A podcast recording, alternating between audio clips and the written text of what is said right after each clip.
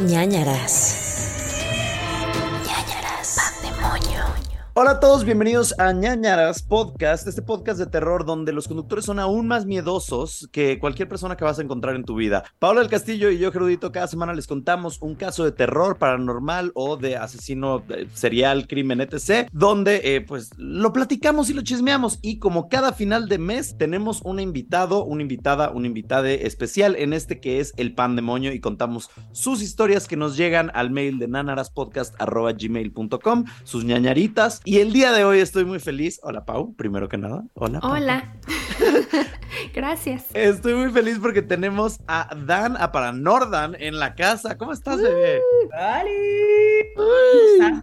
Siempre que veía a Gerudito era como de, sí, vamos a hacer algo para el podcast. Sí. Sí, sí, sí. Y esto ya tiene un buen de tiempo. Entonces apenas que me dijo fue como, yeah, hay que Sí. hacerlo. Arre. Además, Dan es reina del terror, TikToker, entonces seguro muchos ya la conocen y más bien es como, ¿quiénes son esos de ñañaras? Oíla. Esos ancianos Esos ancianos. que intentan hacer TikTok y no les sale. Dan, cuéntanos cómo fue tu primer acercamiento al terror. Yo recuerdo que a mí me daba muchísimo miedo todo este, todo este business, ¿sabes? Pero cuando tenía 15 días a clavar cañón con el maquillaje, específicamente con el maquillaje FX, que para los que no saben, el maquillaje FX es el maquillaje teatral, maquillaje de cine, y esto incluye pues todos los tipos de efectos especiales, efectos prácticos y por supuesto el gore y el sangre del maquillaje. Entonces, como yo estaba súper clavada y súper apasionada de todo eso, empecé a ver las películas de terror de otra forma, ¿saben? Ya era como vientos, estoy viendo esta película y da miedo, pero ya entiendo cómo están haciendo que exploten las cabezas y ya entiendo cómo es que están haciendo que sucedan X cosas. Entonces así fue como le empecé a agarrar más amor al terror. Una vez que lo empecé a entender, fue que ya... Ok, o sea, tú básicamente necesitabas ver cómo se hacían las cosas para no tenerle miedo. Sí, soy, la neta es que sí soy bien perdedora y me No. encanta entrarme al fondo de las cosas que no me gustan. Pero eso ejemplo, no, algo que se me hace súper... Eso, No no te, háblate. eso no te hace perdedor en lo más mínimo. Estás No, hablando al con, contrario. con una fan de todo lo geek y un fan de toda la cultura pop. Entonces, claramente no te vamos a juzgar en este podcast. por Sí, eso. no, y está padre. Yo, por ejemplo, me acuerdo que cuando me daba miedo de chiquita Pennywise, pero el de Tim Curry, de noventero, luego lo vi en una película, en- era una película de los Muppets que él salía como Capitán Garfio y como que hasta que lo vi dije, ah, es un actor, o sea, es la misma persona, entonces no existe Pennywise. Y ya como que, aparte, o sea, sí me seguía dando miedo, pero está padre como encontrarle. Sí, el sí. detrás de, ajá, como de, ah, ok, esto es una producción y, ajá, todo esto es como efectos especiales. Sí, está, está padre ese racionamiento. Oye, eh, entonces actualmente, para, de nuevo, les repito, chequen el eh, canal, el perfil de, de TikTok de Paranordan, porque además hace como reviews de películas y habla como mucho del terror. Entonces, ustedes obviamente, ustedes son fans, obviamente, del terror, les va a gustar mucho el perfil de Dan. Dan y yo tenemos una cosa en donde película que ella ve, que yo veo, a ella le gusta y a mí no. O sea, siempre, de ley. Si a mí me gusta, yo ya sé que a Dan no le va a gustar. Si a Dan le gusta, o sea, ya sabemos que así funciona. ¿Cuáles Este, sí te gustan a ti, Dan? Han habido como dos o tres veces que yo así estaba por ver una peli y le pregunto a Gerudito, oye, ¿te gustó esta peli? Y él, ¡ay, no! Y yo, "Mm". pero la, la película que nos unió, la película que definió nuestra amistad fue Thor. Correcto. Fue Ok. Thor. Le pregunté, ¿te gustó Thor? Y me dijo, "Mau, mau, mau, mau, mau, mau". Y yo, gracias, por fin encontramos algo en común. Sí, al fin Thor. Como que eh, desde ahí ya han habido dos, dos o tres películas que congeniamos. Sí. Y es como, sí, sí. Lo estamos logrando, estamos llegando a un punto. Estamos llegando a un punto, Dani, ya Sí, donde ya, ya. ya estamos encontrando, Ajá. estamos encontrando ese punto, el punto de quiebre. Sí, porque me acuerdo, creo que fue Halloween Kills, la que también te gustó mucho a ti y a mí no. ¿Cuál fue otra? Creo, Creo que. Scream. Scream. Scream. te gustó mucho a ti y yo yo la me odié. Scream, ella la odió, o sea, La que odié. siempre nos pasaba, pero ya, ya lo estamos logrando. ¿Y cuál es una recomendación, ya que sabes tanto de películas, que nos quieras dar, Dan? A ver, tengo perfiles comerciales y tengo perfiles independientes. Yo me Ajá. dedico al cine desde hace casi 10 años, soy programadora en un festival de cine, entonces me toca ver películas de todos lados del mundo. que Wow. Wow, esta es una cosa brillante que la gente debería ver. De este lado, como independiente, estas son como algunas joyitas que les pueden gustar que están en plataformas. Está Trauma de Lucio Rojas, esa está en Prime Video. Esa es una película muy salvaje, o sea, si a ustedes les gusta el terror súper mega cañón. Esa es una buena opción para ustedes. También tenemos Animales Humanos de Lex Ortega. Animales Humanos también está en Prime Video. Lex ya es conocido por algunas películas súper salvajes como Atroz. Él es un director mexicano, entonces el ver que en México también se pueden hacer esa clase de salvajadas está muy interesante. Esas son como algunas películas del área independiente. También está Aterrados. Aterrados es una película argentina. Esa está en Netflix. Ok. Una maravilla. Esa es una maravilla, es lo único que les puedo decir. Así que échense esas pelis, les van a gustar. Y como que de un ladito más comercial, es mi película favorita en el mundo. Me encanta. Es la de Tú eres el siguiente. Uh, Mm, sí. Para la gente que no sabe mucho de qué trata, es de una familia que decide reencontrarse después de muchos años y se quedan de ver en, en como la cabaña familiar. Llegan a la cabaña, están cenando, están tranquilos, todo feliz y de momento llegan tres asesinos con máscaras de animales a cazar. Básicamente de eso trata la peli, es una maravilla. Tenemos a Barbara Crampton, que es la diosa del terror actuando ahí. Entonces hay, hay cosas bien bonitas en esa peli. Sí, es mucho. buenísima. Las otras no las he visto, ya me las apunté porque me encanta que nos traes como algunas recomendaciones que, que, o sea, no estamos acostumbrados justo como luego a, a cine independiente o, o como un poquito más underground y son, son buenas recomendaciones, gracias. Trauma. como inició mi canal de TikTok. Trauma Trauma, animales humanos y aterrados. Ok. y aterrado. Ok, Sí. ok, ok, ok. Y lo todo- que me encanta es que todo, todo es latinoamericano. Amamos. Súper. Para Qué que bueno. no digan que no se hace cine de terror en Latinoamérica. Y de Porque calidad. es muy dicho eso, ¿no? De, ay, es que sí. yo nada más veo películas de Estados Unidos porque las latinas no están cool. No, no, no, con esta tú la ves y, y Sí. te vas a callar. La verdad es que yo sí soy muy de esos. yo casi no veo cine latino por- Porque nos falta conocimiento. porque, ajá. Por eso hay que seguir a Dan. Porque me han lastimado mucho en el pasado, te decía. pero. Eh, suelten que te lastiman. Sí, este, pero, pero mira, sé que sí, o sea, es que hay de todo, siento que en todo el mundo hay de todo, o sea, también hay películas gringas muy malas, hay películas eh, Ujú. holandesas buenísimas, hay películas- o sea, ¿sabes? Hay, hay de todo, entonces no hay forma de, pues, generalizar, pero... Las chido. asiáticas y los franceses siento que son los que más están enfermitos Sí, de Sí. la salvajada. Sí. sí, los franceses son muy gore, no sé qué les pasa en Francia, cálmense, ¿no? Y luego queríamos, pues bueno, decirles también que nos sigan en redes sociales, que nos sigan en arroba nanaras podcast, en Facebook, en Instagram, en Twitter y ahora TikTok. Entonces, chequenlas por allá y mándenos además sus ñañaritas a nanaraspodcast arroba gmail.com. Pau, ¿algo más? Nos pueden seguir en patreon.com diagonal Nanaras podcast, en donde pueden encontrar los Señe Files, que son otros casitos chiquitos, nuestras playeritas de chunchos.mx, ahí encuentran todo el merch. Y ya, Bueno. ¿qué pan traemos el día de hoy? Dan, ¿qué pan traes hoy para el susto? Para el susto, traje una maravillosa concha. Uh, Uh, grande. No- nada sale mal con una concha. Nada. Nada. me Nada te puede lastimar con una concha. No. Y si ustedes están en Argentina, es un tipo de pan. Nada más quiero aclararlo. No, no pe- porque ya si lo están escuchando y dicen, güey, ¿qué tipo de podcast es este? Eh, es un tipo de pan dulce en México. Ok. Amamos de vainilla, además. Sí, creo que me gusta más que de la de vainilla que la de chocolate. A mí Hay uno- también. Hay uno que es como marmoleado de ambos. Mm. O sea, vainilla, El chocolate. punto perfecto. Y es como ufa también. Y también me gusta cuando hacen conchas chiquitas. Ay, la- Ajá. Me gustan mucho eso. Soy Una vez, compré, una vez compré una dona que tenía donas bebés ¡Ah! arriba. O sea, su, su glaseado era de chocolatito con donas bebés de diferentes sabores. Uh. No sé por qué lo primero que vino a mi mente fue una araña. Ven que tiene luego como los huevitos encima y como que si la aplasta salen ahí. Ajá. Una. ¡Qué asco! Pero suena así, seguro estaba deliciosa. Pero la dona estaba buena. La dona estaba buena. Se ve, se, se ve algo Mi delicioso. mente enferma ya. Pau, a las ¿qué- arañas. ¿Qué pan traes, Pau? Ay, traigo un croissant, un croissant, pero Oh. ya me comí la mitad, lo siento, es que tenía hambre. La intención es lo que cuenta.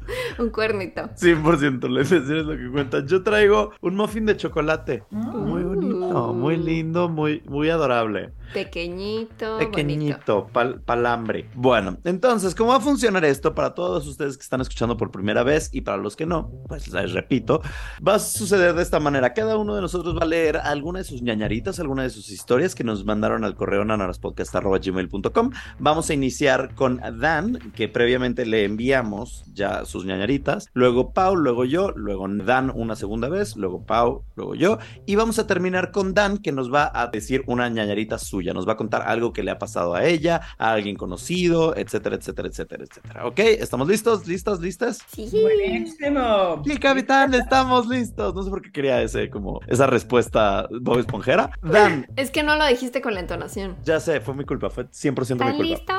Venga, Dan, tu momento. Empecemos, güey. Esta es nuestra ñañerita número uno de la velada, de la noche, de la madrugada. Y dice: Hola, Pau, Jeru e invitados. Soy Avi Díaz y esta es mi tercera historia que mando al pandemonio. Antes de iniciar, quisiera decirles que me pone muy feliz escucharlos y, como prometí, los incluí en mis agradecimientos de tesis. Amamos, Uh, güey. gracias. Eso significa que ya somos parte de la literatura. Somos un podcast literal. Literatura. ¿Cómo se dice? Literario. Literario, gracias. Somos un podcast literario ya. Gracias.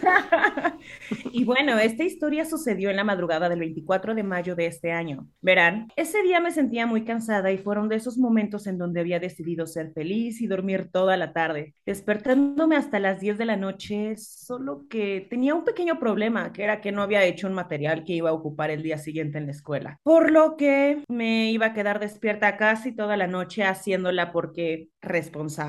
No hace mucho que nos mudamos a esta nueva casa y colonia pero aún así ya me habían quedado muchísimas noches en vela y nunca había pasado nada hasta ese día. Cuando dieron las 3 de la mañana, ya me faltaba poquito para terminar, así que hice mis cuentas y traté de apurarme para que antes de las 4 terminara y pudiera dormir al menos 3 horas. Justo terminé al 10 para las 4 y comencé a recoger mis cosas y llevarlas al cuarto. Justo cuando estaba acomodando unas hojas, se escuchó que alguien estaba tocando el portón que da hacia la calle de mi cuarto. Sin embargo, traté de buscarle una lógica rápida, así como me han enseñado ustedes y lo primero que pensé fue que yo había movido el escritorio provocando que se moviera un cuadro recargado en ese portón e hiciera el golpe. Esa fue mi primera idea lógica para calmarme y seguir guardando las cosas rápido. Ya solo me faltaba guardar la laptop, así que regresé a la sala donde estaba trabajando y justo cuando iba a recogerla, desde donde estaba fuera de mi casa, había alguien parado tocando la reja. Ahí sí me espanté y me fui corriendo al cuarto de mis papás. Al llegar tenía muchísimo miedo y no podía decirles qué pasó.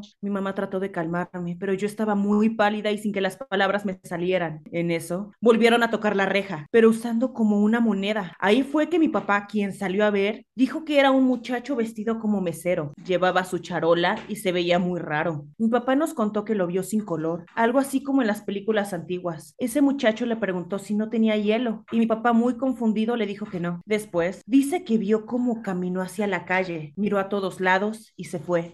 Cuando llegó para contarnos lo anterior, yo ya estaba más calmada, pero aún así me quedé dormida esa noche con ellos. Al día siguiente, a la hora de la comida, mi mamá, mi papá, mi hermano y yo estábamos hablando de lo que había pasado la noche pasada, tratando de buscar una respuesta lógica. Mi idea lógica era que seguro era una casa de los vecinos donde había una fiesta y mandaron a ese joven por hielo y que al ver que mi casa era la única que tenía luz, decidió preguntar a las 4 de la mañana si tenían en lugar de ir al Oxxo que está a una cuadra de mi casa. Mi otra idea, ya hablando de algo paranormal, es que probablemente era un alma que quizás su último encargo fue ir por hielo, pero murió. Y ese era su único pendiente para descansar en paz. ¿Ustedes qué opinan? ¿Creen que sí pudo haber sido un fantasma o simplemente un mesero sumamente perdido?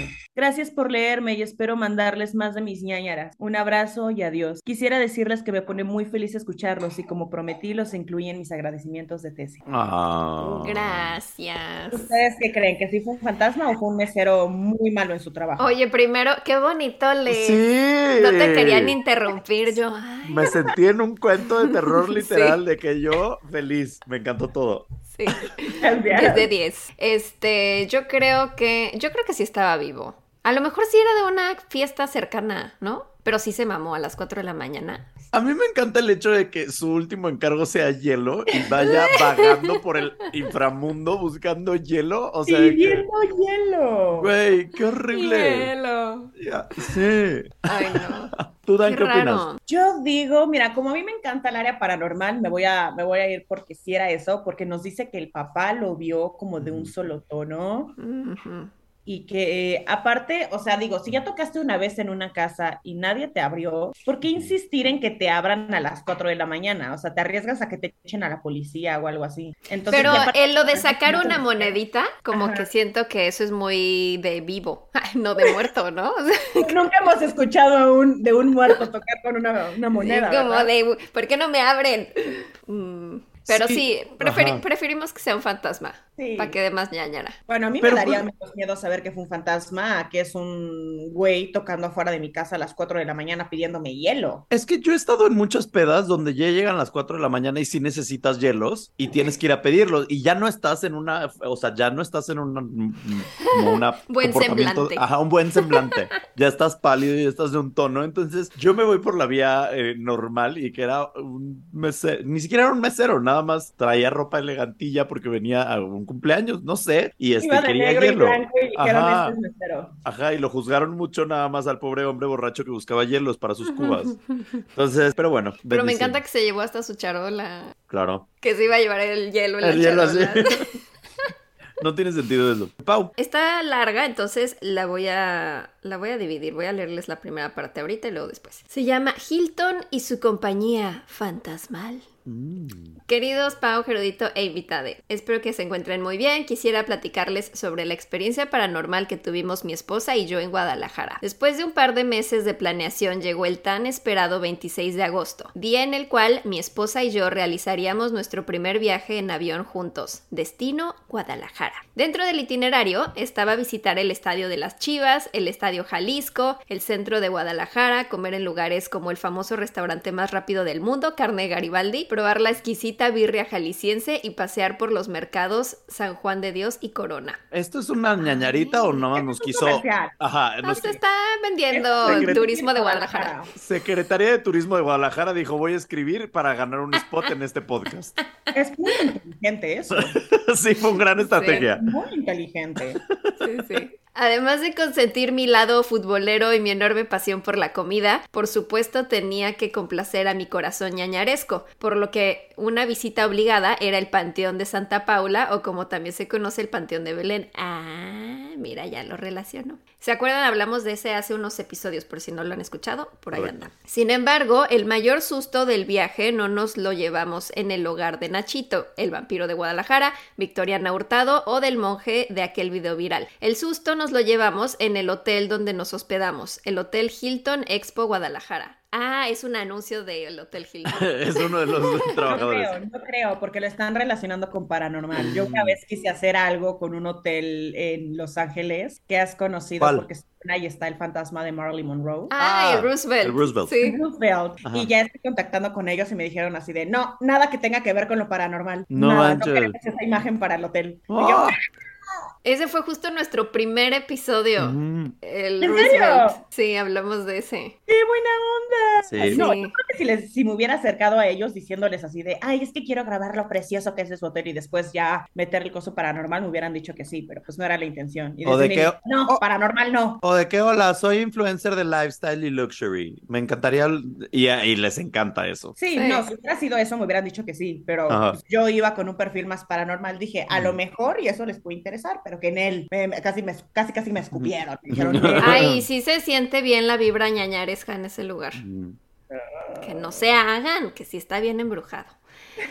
Bueno, eran aproximadamente las 12 y cuarto de la noche cuando entramos por primera vez a la habitación. Todo parecía en orden, la habitación era limpia, elegante y con una vista impresionante. Después de desempacar decidimos dormir, ya que al día siguiente nos esperaba un día de turistear por la perla tapatía. Nos quedamos dormidos casi inmediatamente al tener contacto con las sábanas, pero más o menos a las 3.26 de la mañana un ruido me despertó. Claramente escuché que nos habían abierto la puerta de la habitación, pero el cansancio, el sueño y el pensamiento de es un hotel, hay mucha gente, seguro fue la habitación de junto, me invadieron y volví a dormir profundamente. A la mañana siguiente comenté con mi esposa lo sucedido, pero me dijo que seguramente fue en la habitación de junto o mi imaginación, ya que ella no había escuchado nada extraño. Después de un gran día de paseo regresamos a la habitación, donde nuevamente el cansancio nos permitió quedarnos dormidos instantáneamente. Pero como a las 4 de la mañana otra vez me despertaron ruidos extraños como de respiración que venían del ducto del aire acondicionado. ¿Qué pedo el fantasma ahí?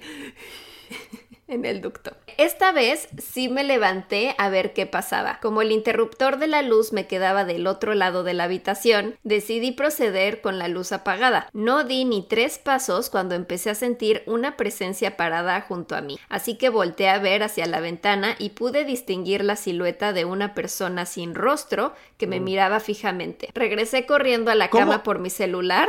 ¿Cómo, si no tiene rostro, cómo te estaba viendo fijamente? Estaba viendo, está hacia su dirección. Pues. dirección. Pero si no tiene rostro, ¿cómo, cómo sabes hacia dónde estoy viendo? Pues ahí estás de lado. No, O sea- pero por ejemplo, luego yo me voy, luego me dan mis trips y estoy viendo para un lado, pero, o sea, mis ojos están viendo al universo, Ajá. aunque esté en dirección de algo. A lo mejor el fantasma no le estaba viendo a ella. Ajá. no- Estaba viendo al techo.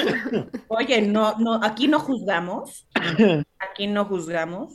por 100%, 100%, 100%. favor. Uno, uno nunca sabe cuál era la situación del fantasma. Exacto. No juzguemos fantasmas tampoco, por favor. Bueno, dijo que lo miraba fijamente. Entonces regresé corriendo a mi cama por mi celular para alumbrar con la lámpara, pero al encenderla ya no había nada. Uh. Mi esposa se despertó y le conté lo que me acababa de pasar. Esta vez sí me creyó. Le voy a dejar hasta ahí y ahorita les cuento. Uh, chica, me encanta, me encanta. Parte uno. ¡Ay, un perrito! Tenemos un visitante. ¿Cómo se llama? Hidra. Hidra, me encanta.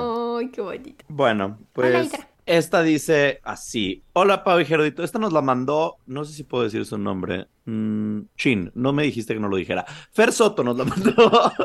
y dice, hola, Pau y Gerudito. Descubrí su podcast a partir de que salió el pan de moño con un tal Fredo. Escuché ese episodio y decidí escuchar. O sea, es neoñañer. Escuché este episodio y decidí escuchar a partir del primer pandemonio en adelante. Me aventé como 60 capítulos en dos semanas. ¡Tras! ¡Yeah! Ha de decir, ya sueño con estos dos, ya no los quiero volver a escuchar. Ya 60 tienes el récord de neoña... ñoñaña. Нет. Y dice, y justo acabé hoy, me hicieron muy feliz. Oh, qué bueno. Los, es- los escucho desde que despierto y me estoy bañando mientras hago desayunar, cuando lavo trastes o limpio la casa, o sea, literal cada vez que tengo tiempo libre. El otro día platicaba con mi novio y le decía que en serio ya siento que somos mejores amigos. Y me comentó, sí somos. Y me contestó que él también siente eso porque los escucha conmigo. O sea, lo- le enjaretó el podcast la- al novio, me encantó.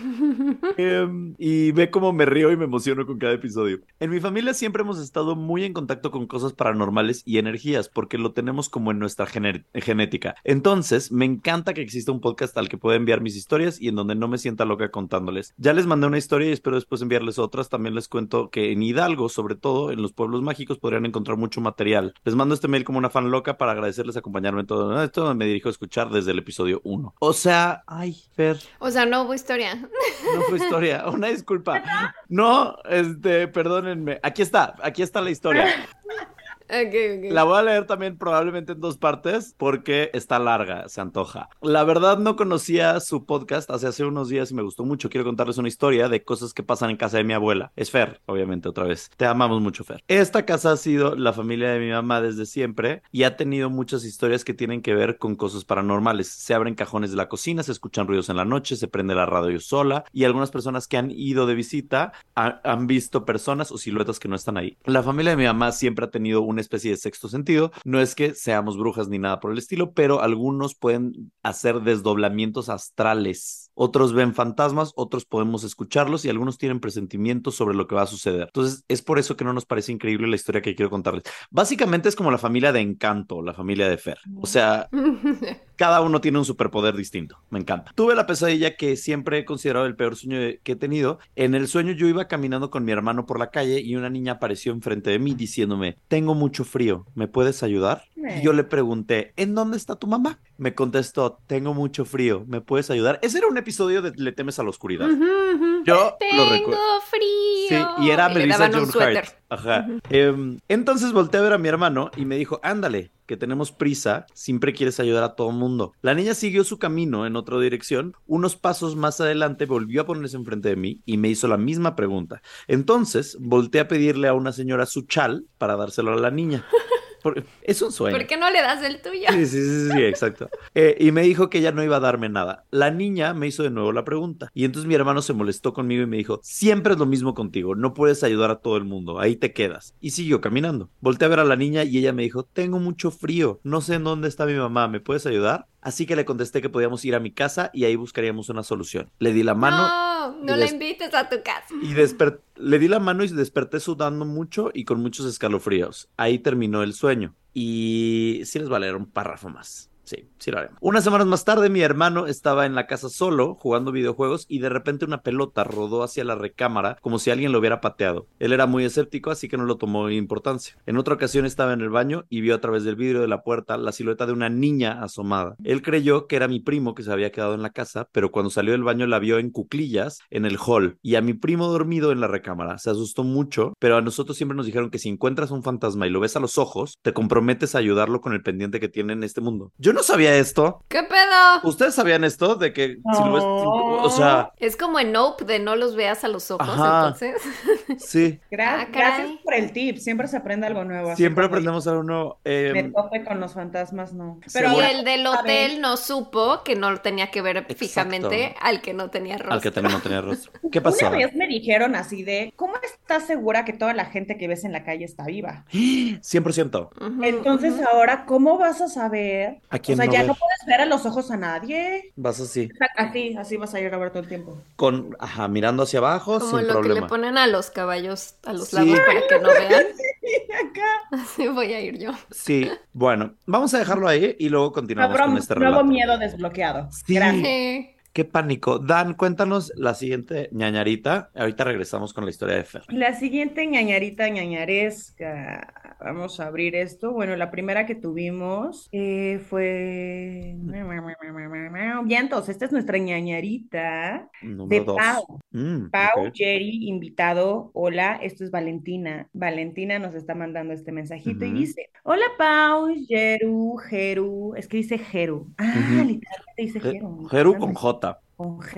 Muy bien. Bueno, Mira. nos está mandando saludos. Ella se llama Valentina y nos viene a contar su primera experiencia paranormal. Dice, cuando me acababa de mudar a una casa, la casa era de tres pisos, me tocaba dormir sola por primera vez. Y no sé por qué se les ocurrió el primer día dejarme sola, porque esa noche mis papás habían salido con mis hermanos y a mí me habían dejado sola porque en ese momento yo estaba dormida. Y no sé por qué no se les ocurrió despertarme. Y cuando lo hice, escuché que mi mamá me estaba hablando. En ese momento yo ya estaba sola. Yo estaba en el segundo piso y se escuchaba que mi mamá estaba hablando desde el primer piso. Yo le contesté, mande ma, pero no me contestó. Así que lo dejé pasar, pero como cinco minutos después, mi mamá me habló de nuevo. Así que le contesté de nuevo. ¿Qué pasa, ma? Pero tampoco recibí respuesta. Así que decidí bajar porque pensé que no me escuchaba. Cabe aclarar que en ese momento ya era tarde y se veía todo oscuro. Cuando bajé, todo estaba apagado. Solo estaba prendida una luz que provenía de las escaleras y vi la silueta de mi mamá. La vi de espaldas.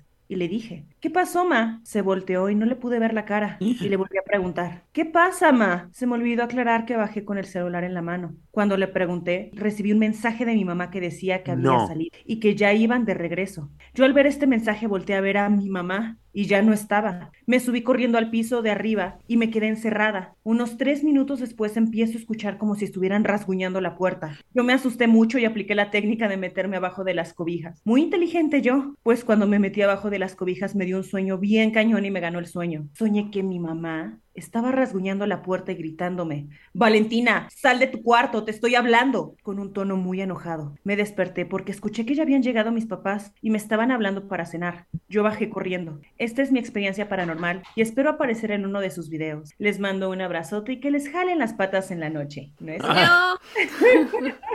Eso no se le desea a nadie, Valentina, a nadie. Sí. Oye, le pasó lo, la Coraline, ¿no? Un poquito, siento. Ajá. sí. Pero yo siento que lo soñó. Siento que fue demasiado intenso todo esto como para que ella no esté en terapia ahorita y lo esté escribiendo fácilmente a un correo. O sea, si yo me pasa eso de que no salgo de mi casa en años y voy a terapia y, o sea, no, no se les hizo muy fuerte. Sí, está muy, muy cañón. Pero yo A lo mejor sí lo soñó. Es ¿Eh? un sueño muy estructurado, entonces no creo que haya sido un sueño, porque uno sueña que a lo mejor la escuchó la mamá y vio un pony atrás caminando y se abrieron las puertas y encontró su pastel favorito de la infancia. O sea, los sueños siempre tienen como algún elemento más fantástico. Esto lo tiene muy claro, de bajé, mi mamá no era, recibí el mensaje de texto, subí corriendo. O sea, sí está muy, muy peliculesco. Sí, no está es muy tanto como un peliculesco. sueño que siempre tiene algo guajiro, siempre tiene algo Ujú. Y diferente. floté y ajá, sí, ¿no? De que vi a mi mamá, pero no era mi mamá, era la cara de mi tía, pero yo sabía Ajá. que esa era mi mamá. O sea, algunas veces pasa eso en los sueños. Ay, no sé. O sea, eh, a mí me parece muy fuerte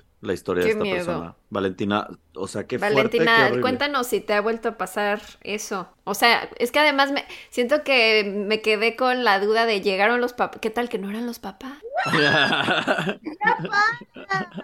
Y siguen un loop eterno de que la persigue ese Bueno, eso, ente. eso nunca lo sabremos. Puede ser que esté pasando en esa situación y nosotros seamos parte de esa simulación.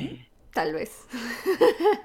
No, pero acá también sería preguntarle a la familia si a ellos no les ha pasado nada. Claro, sobre todo a en la esa mamá. casa. o- Es que a mí me saca mucho de onda cuando alguien dice, tuve esta experiencia, pero solo fue una. Y como que, eh, como qué fue lo que lo desató. O sea, en la casa pasa eso, a alguien más le ha pasado. No sé, me da ¿Y más por miedo qué, por qué el fantasma tomó, o el ente, demonio, como le quieran llamar, tomó la forma de la mamá? Eso es lo que a mí me parece como Ajá, muy... bien inteligente sabía que no estaba la mamá. Ajá. O sea, también ese fantasma sabe el hora- los horarios de la mamá, es lo que me estás diciendo, que tiene la agenda de la mamá. Tal vez es un Tiene su, tiene un- su maquinita para check-in y check-out. Ajá, exacto. Es un fantasma gafetero. Es un fantasma que tiene horarios y sabe perfectamente cuándo meterse y cuándo suplantar a alguien más. Ahora, eso me levanta una siguiente duda. Ya platicamos de qué pasa si en la calle todas las personas que vemos no están vivas. Si algunas personas que vemos no están vivas realmente y son fantasmas. ¿Qué pasa si alguna vez has interactuado con alguien que tú conoces, pero en realidad no era esa persona?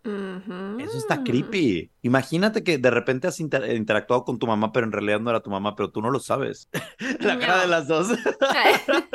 Las dos. Dejémoslo así. que haya pasado eso, y hasta nosotras mismas, ¿no? Por ejemplo, a mí me ha pasado bastante que luego mis amigos me dicen así de, sí, güey, lo que me dijiste la otra vez, de no sé qué tanto, y es como, ¿yo en qué momento te dije eso? Y ellos me hiperjuran y me dicen, no, es que aquí está, y esto, y esto, y esto, y hasta yo dudo de mí misma preguntándome, Ujú. ¿sí lo hice? ¿No lo hice? ¿Qué pasó? ¿Qué, pa- qué pasaría si yo no lo hice, pero mi forma fantasmal sí lo hice? Siempre. O un demonio te suplantó por unos segundos. Yo si fuera un demonio, sí era eso. O sea, que suplantaría gente random. ¿no? Nada más para molestar a la gente, así como de que, ay, la verdad es que me cagas, le diría así a la amiga de alguien, ¿sabes? Y es como de que no, no, yo nunca te dije eso. Y así, como que nada más un poco de caos. Siento que siempre sería Sí. divertido. Em, Bueno, hay una cosa médica que es la falsa memoria. ajá. Hay ensayos de eso y de hecho se, hubo un caso muy famoso de un chico que asesinó a su papá porque él siempre tenía el recuerdo de que el papá abusaba de él y que era súper violento y que era súper grosero y lo trataba horrible. Entonces, en uno de estos ataques, él se defiende y asesina a su papá. Entonces, a la justificación policíaca era que lo estaba agrediendo y fue self-defense. Ajá. Pero después propia. se dan cuenta que el papá siempre había sido muy amoroso, el papá Mm. siempre había sido muy cariñoso, en la vida había dañado al hijo, pero el hijo juraba que sí había pasado. Y esto es una cosa llamada falsa memoria.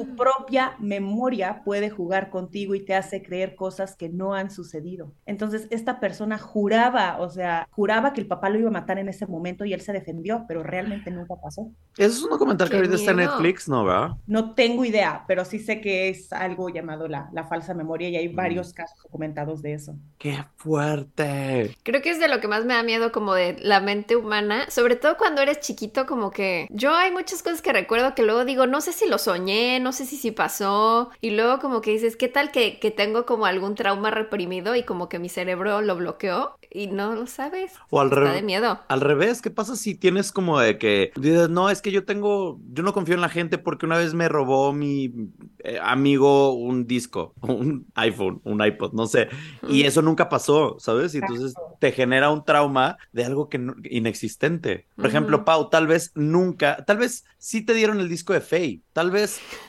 Pau tiene un trauma por el disco de Faye, que, que, que fue, fue traumático en su vida. Tal vez el disco de Faye sí lo tuviste y no supiste. Lo- lo No, pero no era el, era porque mi mejor amiga no me dijo que existía Faye y de repente llegué a la escuela y estaba hablando con otras niñas del disco de Faye y yo dije, ¿quién es Faye? Ajá. ¿Y por qué no me contaste que Ajá. existía ese disco? Tal vez sí te contó, falsa memoria. Tal vez sí, tal vez yo ya lo tenía. Correcto. Y yo fui la que la hizo sentir mal. a ella. Tal vez Ah, tú eres Faye.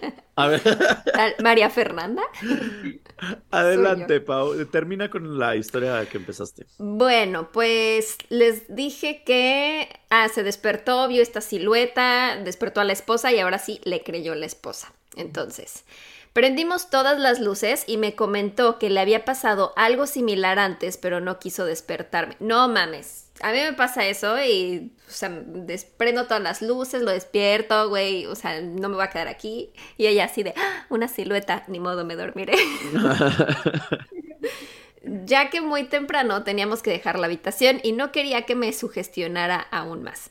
Resulta que alrededor de las 3 de la mañana, una hora antes de lo que me pasó a mí, se levantó a tomar agua, de igual forma a oscuras, y al dirigirse al sanitario de la habitación, donde nos habían dejado un par de botellas de agua, escuchó que tocaron la puerta por lo que se acercó a ver por la mirilla, pero no había nadie y al voltear de regreso vio la misma silueta sin rostro al fondo de la habitación. Me dijo que pensó que podía ser la sombra de un mueble o producto de su imaginación y del cansancio, pero al escuchar lo que me acababa de pasar y al recordar lo de la noche anterior, era claro que algo había en la habitación. Decidimos volver a dormir, ya que como mencioné teníamos que dejar temprano la habitación. Ya en la mañana, mientras empacábamos y nos alistábamos para partir, mi esposa colgó las toallas que utilizamos en un gancho del baño y salió a peinarse. Pero al entrar nuevamente al baño, vio que las toallas estaban en el piso. Las recogió y las volvió a colgar. Salió nuevamente y cuando regresó para guardar los objetos personales que aún quedaban ahí, vio que las toallas otra vez se habían caído. Esta vez las colgó de forma que no pudieran caerse solas, pero unos minutos después vimos que estaban nuevamente en el piso. Abandonamos la habitación seguros de que había algo, que había una presencia o varias, que lo de las toallas ya era mucha coincidencia y que no pudimos haber imaginado todo lo que pasó. Al bajar al lobby del hotel no me quise quedar con las ganas de comentar nuestra experiencia, por lo que se lo comenté a un empleado del hotel que estaba en la recepción. Me sorprendió escuchar que no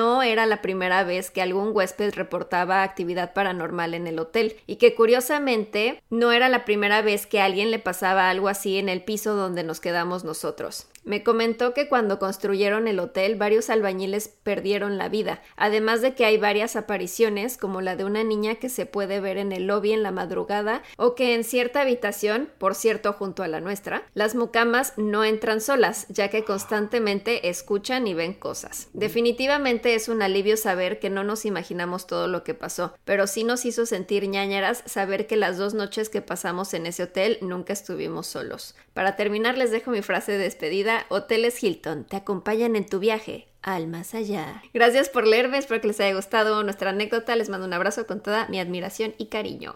Gracias Roberto. Qué miedo. Lo que más me da miedo es que haya mucamas que no entren solas a una habitación, porque las mucamas ven todo. O sea, imagínense las cosas que ven esas, esas mujeres. Esas mujeres son guerreras, son soldadas, son, o sea, mis respetos y admiración completamente. Porque, Ujú. o sea, y cada persona que deja cualquier cosa en su cuarto y hace un desastre y, y uh, pero imagínate no entrar sola a una habitación. Eso significa que 100% sí hay algo, ¿no? Sí. Algo Qué que siempre me ha llamado la atención es que uno siempre piensa, cuando hay un accidente, cuando sucede algo, uno siempre piensa directamente en o la víctima, el victimario o los familiares de la víctima, pero nunca piensan en las personas que encontraron el cuerpo, Sí. Que atestiguaron el accidente, que vieron, no sé, a lo mejor el asesinato. Ellos no tienen importancia, mientras son las personas que quedan más traumadas porque lo vieron al momento. Por ejemplo, todos estos casos de asesinatos en hoteles, las mucamas son las que encuentran. Claro, sí. ¿Y qué pasa con estas personas? O sea, ¿cómo quedan? O sea, ¿tú qué pasarías si entras a tu casa y de momento ves a una persona muerta y toda horrible y tú no importas? Quien importa es la persona que está muerta. Entonces, a mí me valen tus traumas, a mí me vale que hayas visto todo. Tú vete, Sí. tú no vales acá. Incluso los mismos 100%. policías, ese cliché de las películas de que el policía entra y vomita, o sea, siento que sí ha de ser. Ya después con los años seguro ya se vuelven de acero, pero pues sí vives con unos traumas de todo lo que ves. 100%. Yo Yo una vez le vi. El policía ya está más preparado para eso, ¿no? Ajá. La cama que llegaba a cambiar las colchas sí. ¿no? se encuentra una persona ahí. Yo, sí, sí, yo una vez ayudé a una amiga porque tuvo un accidente automovilístico y estábamos en Mérida y entonces me dijo de que ya voy para el hospital, no sé qué, ya me ayudaron y yo, ah, ok, entonces corrí y estaba como medio alterado porque pues no sabía qué onda con mi amiga. Y entonces pues yo era la única persona que tenía ella allá porque su familia no es, claramente no es de allá ni nada de eso. Y ella y su hermano se habían accidentado, eh, creo que explotó su llanta por el asfalto. Y llegué y entonces pasé a verla y estuve con ella y no sé qué y tenía como cubierta la cabeza. Y entonces de repente llegó el doctor y dijo como que a ver, te necesito revisar, quiero ver cómo están las cosas, no sé qué. Y entonces le dijo, ¿quieres que él se quede o se vaya? Y ella dijo, no, quiero que esté aquí conmigo. Y yo, claro, aquí. ¿Y tú? No. Agarra la mano. El doctor le quita el vendaje de la cabeza que era una toalla, o sea, de que alguien le prestó una toalla en ese momento y le vi el cerebro, gracias. Ah. Le vi el cerebro a mi amiga. Ah. O sea, de que tenía un cacho de, de cráneo como desprendido así. Ay, qué pido. Y es una imagen que tengo muy grabada en mi cerebro porque vi el suyo y es... Y, es eso justo como de que yo, yo no Es una conexión mental ajá, de Ajá, y además todavía me decía como, ¿cómo se ve? Y yo, mm. bien. Y, yo no soy un buen mentiroso, ustedes lo, saben. Entonces fue como, bien, este, hay un poco de sangre. Y yo de que viendo el cráneo, o sea, no el cerebro, pero el cráneo, ¿sabes? O sea, cráneo, hueso ahí. Y este, y el pedazo de piel cayéndole. No, fue una cosa increíble. Ajá. Ay, Dios. Por lo que sé, tu cerebro se ve saludable. Sí, ajá. Entonces le dije, ya después, o sea, ella se recuperó todo bien, o ya está perfecta. Pero este, sí le dije como de que creo que nadie te ha visto como yo te he visto. Una forma tan íntima. Sí, creo que soy el Ni más tú te has visto así. Sí, exacto. Pero sí, eh, no estamos listos. Entonces, regresando al punto inicial, justo, imagínate una mucama que ni la debe ni la teme, que ya sabe que va a encontrar tal vez fluidos sexuales, tal vez alguna cosa que asquerosa, pero un muerto o un algo, híjole, sí ha de ser horrible. Mis respetos a esas mujeres y hombres, porque también hay hombres mucamos. Ajá. La que siempre me da curiosidad es el caso de la Dalia Negra. Ay, sí. La Dalia Negra era una mujer que aspiraba a ser actriz muy hermosa y que un día la asesinaron y la partieron a la mitad y la dejaron botada en un terreno, ¿no? A mí lo que me llama la atención es que quien la encontró, según sé, era una señora con su hija. Iban caminando y la vieron y creyeron que era un maniquí. Sí. O sea, entonces. Porque además. En ese momento no captaba la situación, ¿no? Pero ahorita que ya es, ya tiene más criterio, ya tiene más conciencia de ser, güey, yo vi a esta persona y que aparte ya es parte de la historia. O sea, que sabes que causó ya tanto furor. Es como yo lo vi. Yo fui testigo de eso. Sí. Y además también la Dalia tenía esta particularidad que los cortes que tenían eran como muy quirúrgicos, como muy limpios, ¿no? Entonces eh, se entiende que puedan pensar, ah, es un maniquí, porque no era como de que el destajo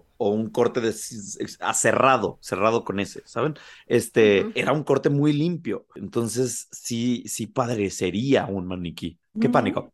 Bueno, les termino de contar. si se acuerdan, estábamos hablando de la historia de Fer, que eh, tenía el sueño de esta niña que tenía frío y que no, no, no. Ah, ¿sí? Y después despierta y al parecer su primo empieza a verla a la niña en la casa, ¿no? Dice, su hermano, perdón, no su primo. Él creyó que era mi primo, que se había quedado en la casa, pero cuando salió del baño la vio en cuclillas en el hall y mi primo dormido en la recámara. Se asustó mucho, pero a nosotros siempre nos dijeron que si encuentras un fantasma y lo ves a los ojos, comprometes a ayudarlo con el pendiente que tiene en este mundo. ¿Ok? Ahí nos quedamos. Así que se volteó y caminó hacia su recámara sin voltear a ver a la niña. Así fue viéndola en muchos lugares de la casa, pero intentaba no contarnos mucho porque creía que solo era su imaginación. Unos meses más tarde empezó a escuchar un chancleo, chancleo entre comillas, dice, quiero suponer que todos saben lo que significa, es el ruido que haces al caminar cuando usas chanclas o cuando estás cogiendo, también se suena así, ¿no? Gente, no mexicana que no sepa lo que son los chanclas, es una comida poblana. sandalias. Mala información. Mal informando sandalias para caminar, zapatos. Em, mientras caminaba por la calle, al voltear atrás, se dio cuenta que la niña lo estaba siguiendo unos metros detrás de él. Fue entonces cuando se espantó en verdad y nos contó lo que había estado pasando. También alguna vez la encontró parada en la acera, eh, enfrente al salir de una fiesta. Mi papá y yo fuimos por él y él estaba pálido llorando. Yo creí que estaba borracho. A lo hasta- mejor era- él era el mesero. Ajá, Pues saliendo de la, pi- de la fiesta estaba pálido. Quería hielos nada más. Hielo porque la niña tenía frío. Claro, 100%. Después de que nos contara todas las veces que la había visto, empezamos a notar un olor a caño que venía de la recámara de mi hermano. Se expandía hasta el hall y mi hermano amanecía con arañazos en la espalda. Chica, ahí ya, chica, si ya hay arañazos No, y de que huele mal, eso es como de demonio, ¿no? O de ca- cañería, tal vez, o sea, de que tal vez tienes que tapar No, una tubería, ¿sabes? Una de las dos. Pero qué miedo. ¿Qué bueno, pedo? Entonces, ¿qué? ¿Puedes encontrarte un demonio en tu sueño y, Y lo invitas a tu la casa y ya? supongo. ¿Qué pedo? Pues es que No fue la estamos de seguros.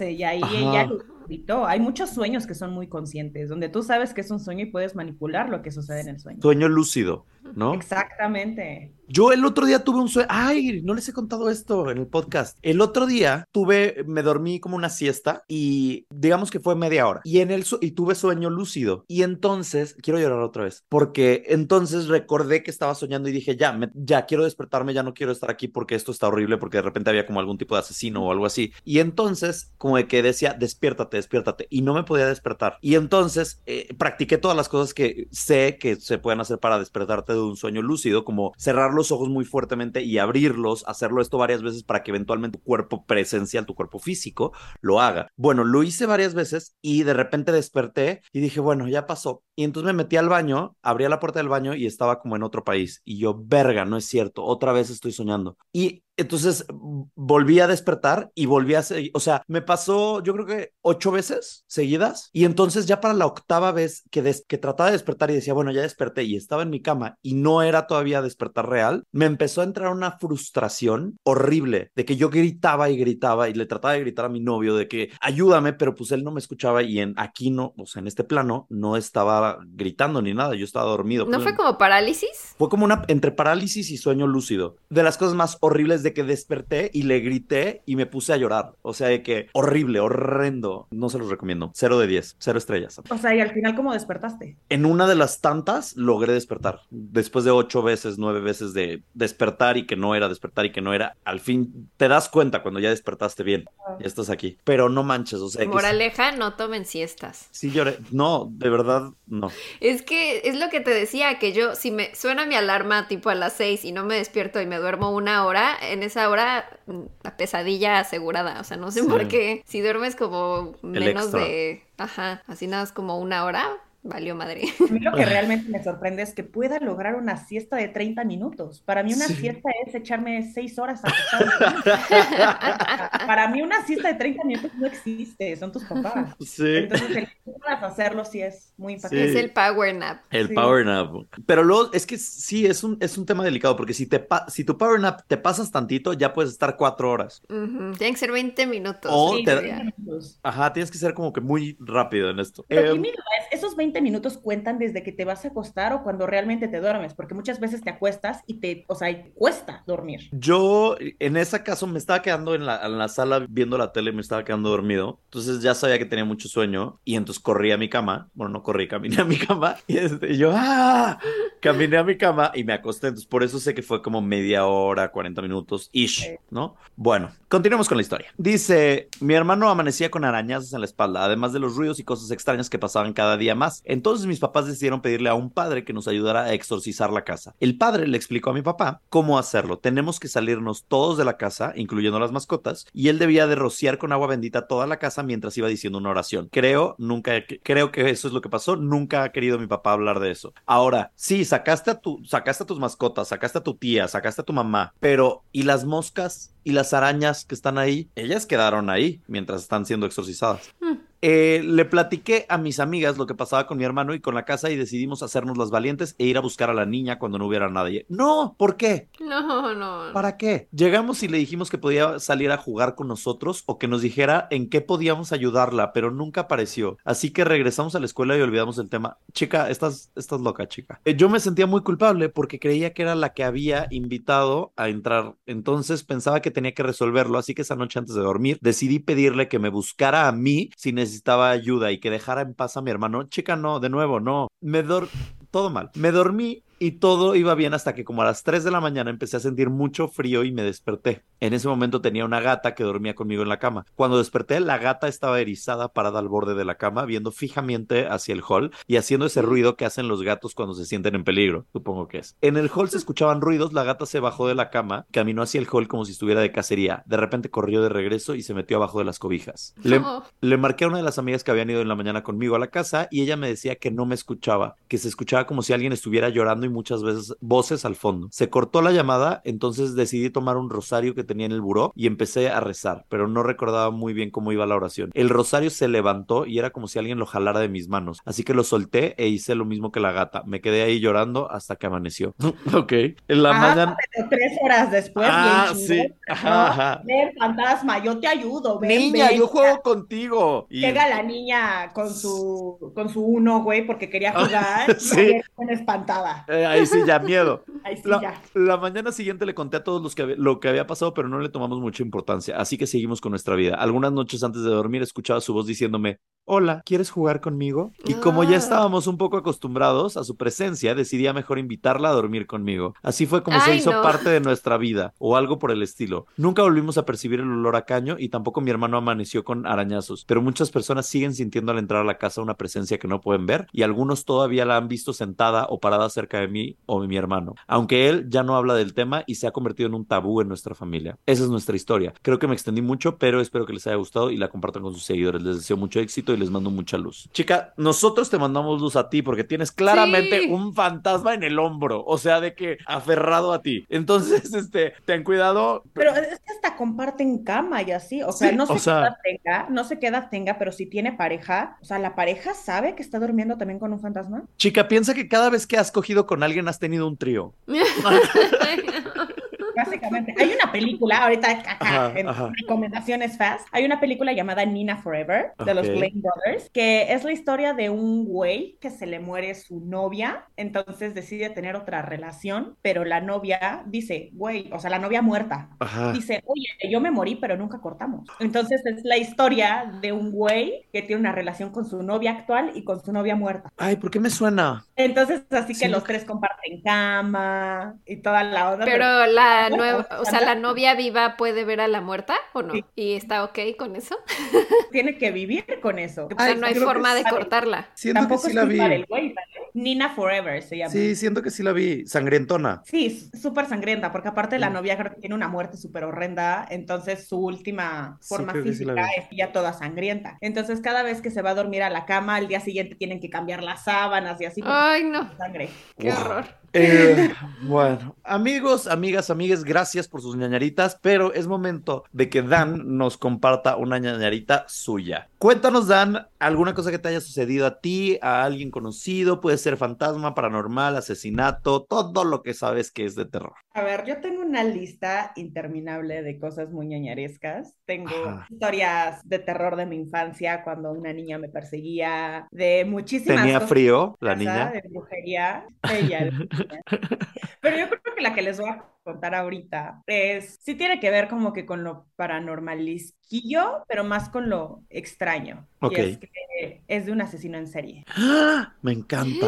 Estoy listo. Ajá. Eh, yo les comenté que trabajo en un festival de cine. Yo estoy encargada, en ese momento estaba encargada del área de cortometrajes y mi jefe me dijo, oye, chécate este corto para que tú hagas la entrevista, yo quiero que hagas la entrevista. Porque pues en, ese, en esa época que eran pandémicas, nosotros contactábamos a los directores y hacíamos una entrevista para que pues tuvieran este, Boost. la oportunidad de decir lo que querían para el festival. El caso es que yo dije, sí, sí, luego veo el corto, luego veo el corto. Y dije, mi entrevista es el día jueves a mediodía, veo el corto el jueves a las 11 para estar fresquecita y poder hacer las preguntas, ¿no? Entonces veo el cortometraje y quedo en super shock, así. Ajá. quedé en muy impactrueno, estaba llorando, me acuerdo que estaba llorando, fue algo muy fuerte y le hablé a mi jefe y le dije, güey, ¿por qué no me dijiste que trataba de esto el cortometraje? Está muy cañón. Me dijo, yo te dije que lo vieras con anticipación, tú lo quisiste ver ahorita, este es tu problema.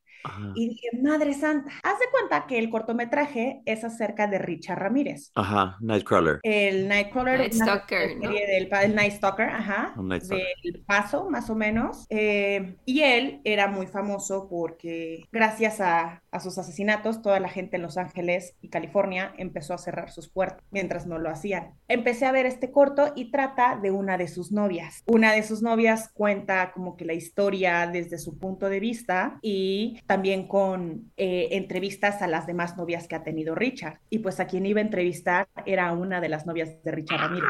¡Ay, no! Ella hizo el cortometraje. Ajá. Entonces, Qué miedo. yo siempre he sido muy apasionada con todos los, los temas de crimen real y ahora me toca hablar con una de las novias de Richard Ramírez, porque uno siempre lo ve como muy lejano, ¿no? Como de sí pasó, pero es algo que, uff, eso pasó en Estados Unidos, Sí. así estamos a una hora de distancia, eso pasó allá, eso no me puede pasar a mí. Y de momento estoy cámara a cámara con una de las novias de Richard Ramírez, fue como, fue muy choqueante, fue muy choqueante, porque aparte me, me mandó, ella es de Alemania, me mandó un libro donde están todas las cartas como escaneadas que se había mandado con todos sus, no, con sus novias, porque No dentro del, del cortometraje salen pues tal cual, imágenes, cartas que Richard les mandaba desde la cárcel a sus novias y todo eso era como material muy... ¡Qué fuerte! Pero ella, o sea, ¿fue su novia ya que estaba en la cárcel o antes? No, cuando estaba en la cárcel, ella conocía a otra chica que andaba con Richard. Ella es asiática, entonces Richard tenía cierto afiche por las asiáticas. Entonces esta chica le dice, oye, es que le voy a, voy a mandarle unas fotos a Richard y le gustan las asiáticas, ¿quieres? Y ella dijo, va,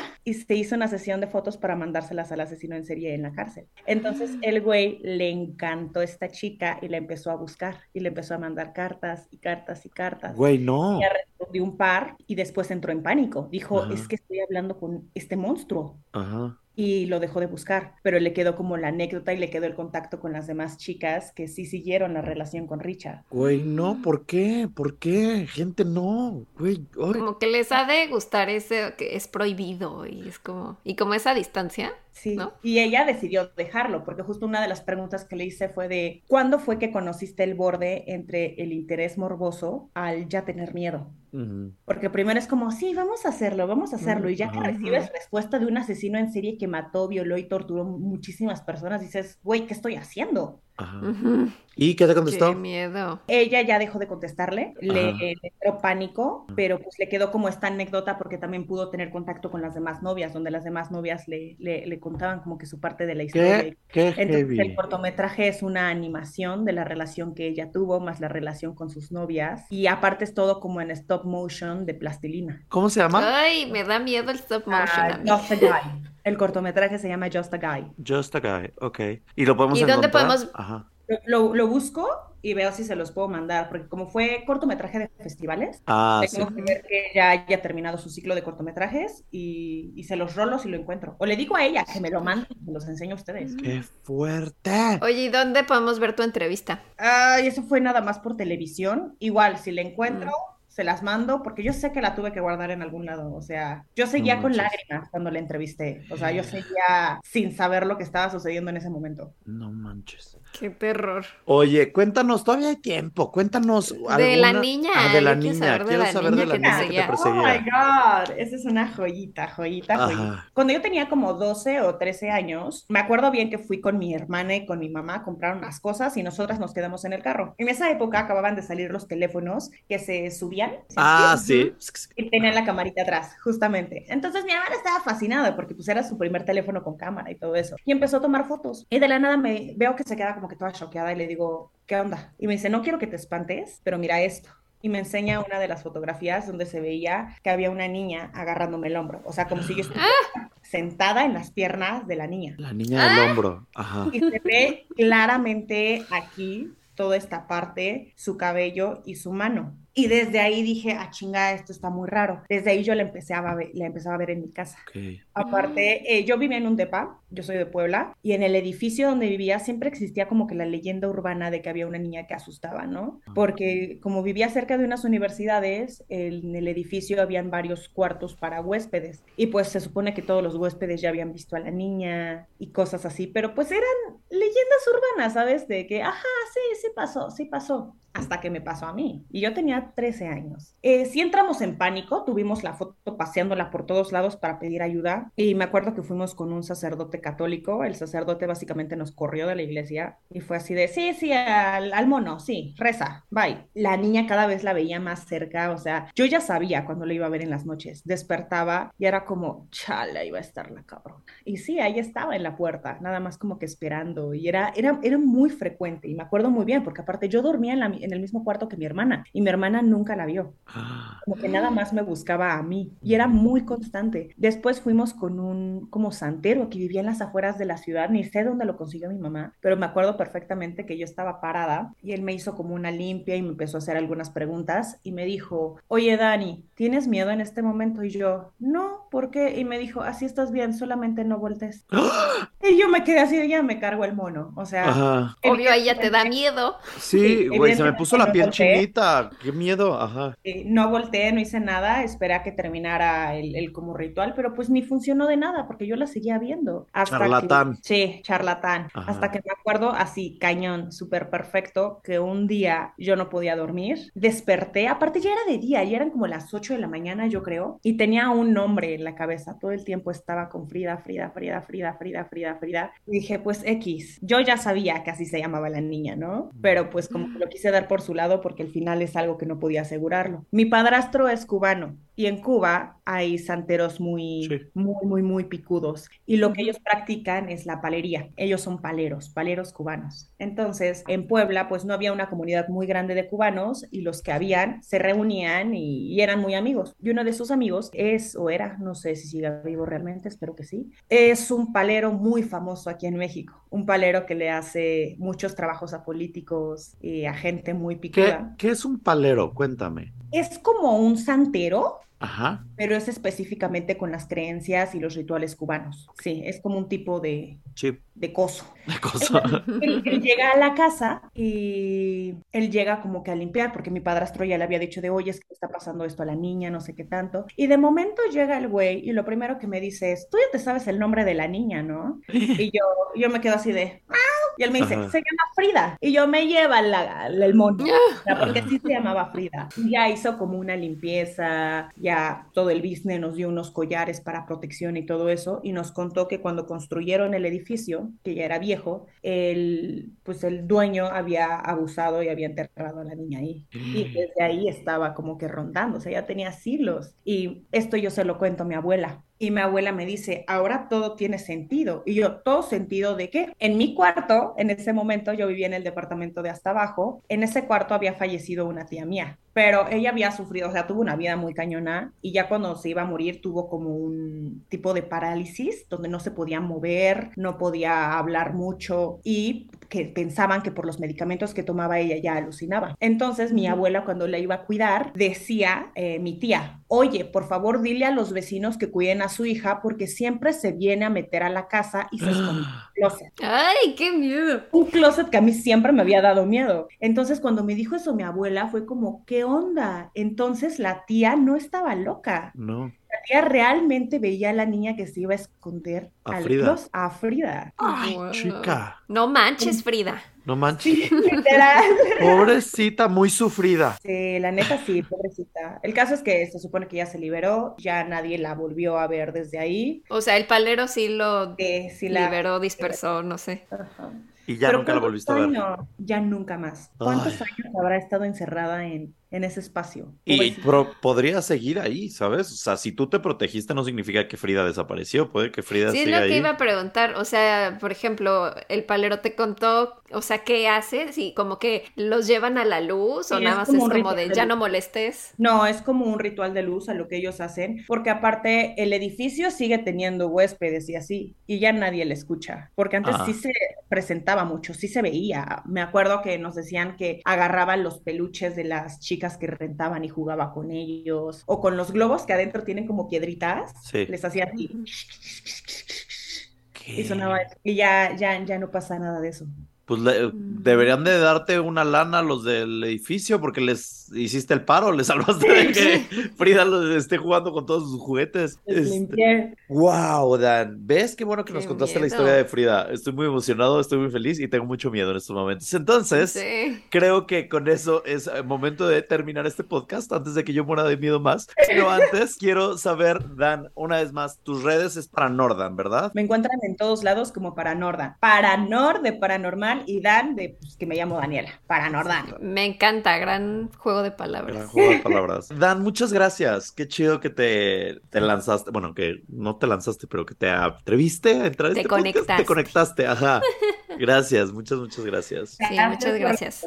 Siempre es un placer hablar de cosas fantasmagóricas, paranormales y what the fuck. Ay, te adoro, mi Dan, y nos vemos prontito. Pau, ¿algo más? No, nada más, gracias por escucharnos. Vayan a seguir a Paranordan y nos vemos la próxima semana. Bye. Bye ñañaras. ñañaras. Pandemonio.